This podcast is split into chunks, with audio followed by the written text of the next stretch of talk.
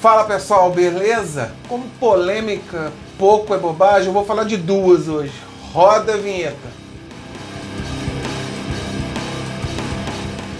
Continuo aqui, sempre bem trajado com essa camisa estilizada aqui do Papo Furado que me foi oferecido por um amigo meu que quer ainda se manter no anonimato. Mas quem quiser o contato dele, eu passo na boa, cara. Manda um Instagram pra mim, entra lá no direct do Instagram que eu passo né, o contato desse meu amigo que tem essa loja de camisa aqui, que lá você pode fazer qualquer tipo de estampa.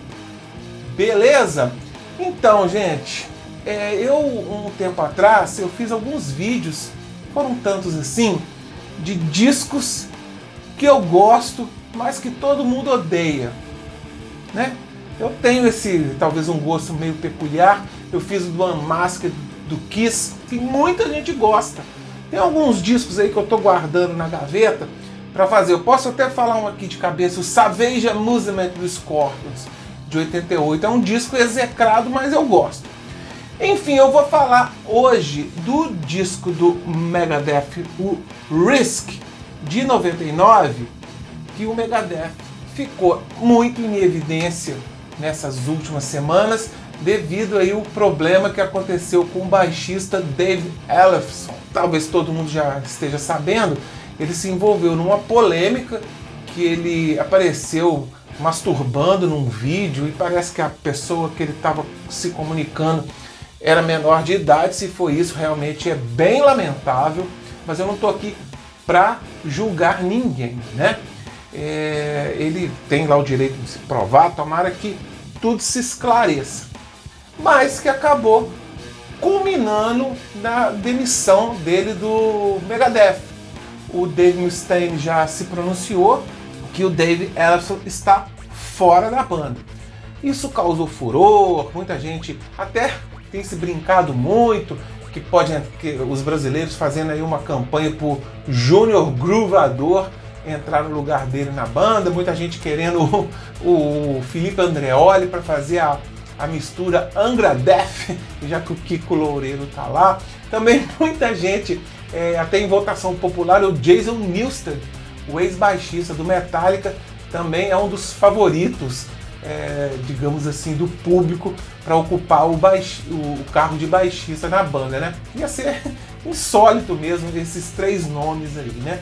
Mas eu acredito que o Dave Mustaine não vai contratar nenhum desses três. Ele deve puxar um, lá um músico até então desconhecido. Só para dar uma passada rápida, não é a primeira vez que o David Ellefson sai da banda, né? Ali em 2001, quando o Dave Mustaine anunciou que estava com problemas nas mãos, ele chegou até oficialmente a desfazer a banda. E com isso, né, o Megadeth ficou alguns anos sem lançar qualquer tipo de material. Eles voltaram em 2005, acho que foi em 2005 mesmo com praticamente com, uma banda solo, degustando com alguns músicos de estúdio. Depois ele voltou mesmo com banda, aquela fase lá da Chris Border e o baterista Shaw Drover, e eles tocaram com outro baixista que não me recordo o nome, ou seja, o Megadeth já viveu fase sem o David Ellefson, que é um membro fundador do Megadeth com o Dave Mustaine. Os bons momentos do Megadeth contaram com os serviços do Dave Ellefson. Mas também houveram épocas que o Dave Ellefson não estava na banda.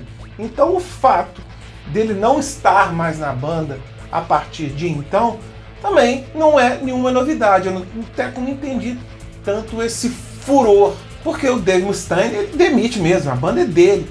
Mas ficou também uma certa, digamos assim, uma dúvida no ar que o Dave também não se mostrou muito amigo do, do Ellefson, né? Demitiu ele sem antes mesmo do caso ser resolvido, né? Ele já fez ali um, um pré-julgamento. Vamos aguardar os novos capítulos aí de quem será o novo baixista do Megadeth.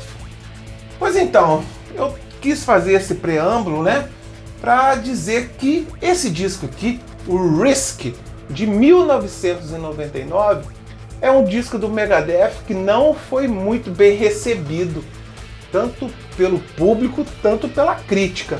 é considerado um disco estranho, que o Megadeth deu uma fugida ali dos padrões que o consagrou ali no final dos anos 80, início dos anos 90, onde eles tiveram, digamos, a fase mais áurea com a formação com o Mark Friedman e com o Nick Menza.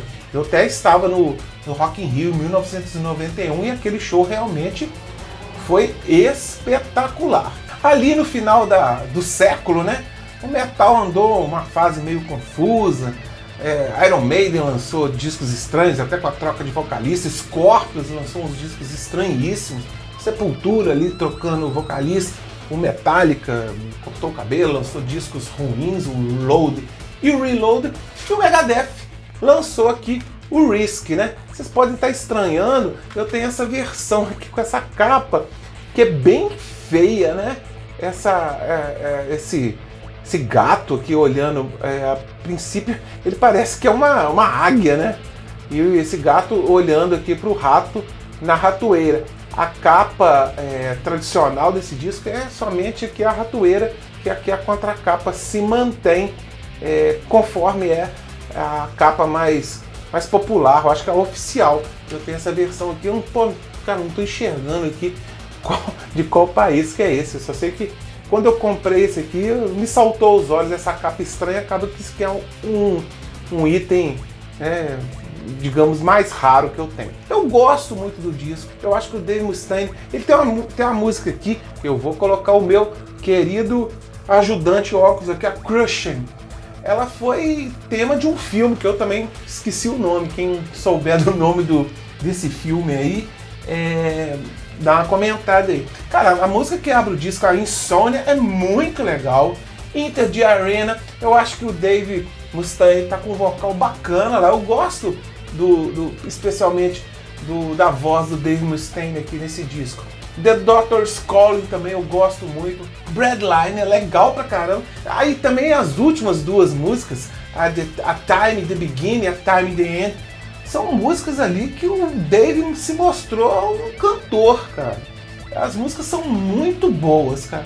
Você aí que na época torceu o nariz pro Risk, eles assumiram o risco e fizeram um disco diferente, dá uma chance, dá uma vida com mais carinho aqui que o disco é bem legal. Então é isso, pessoal. Eu vou continuar de tempos em tempos a gravar, né, vídeos nesse quadro, podemos dizer assim, de discos que todo mundo odeia, mas que eu amo e eu gosto bastante aqui do Risk do Megadeth. Beleza? Então, pessoal, quem puder aí, ó, assinar o Papo Furado, eu vou ficar bem feliz. Bota o dedinho no joinha lá e no sininho. E também, quem quiser, tem a opção também de me ouvir apenas os Papos Furados lá no Spotify em forma de podcast. Vamos torcer aí que tudo se esclareça com relação ao David Ellefson, que o Megadeth continue aí a, a carreira dele, deles com, com, com honestidade, né? Está previsto a princípio deles tocarem no Rock in Rio em setembro do ano que vem, em 2022, junto com o Iron Maiden e o Dream Theater. Vamos aguardar os próximos capítulos dessa novela que começou de forma desagradável. Beleza? Vou nessa aí. Fui!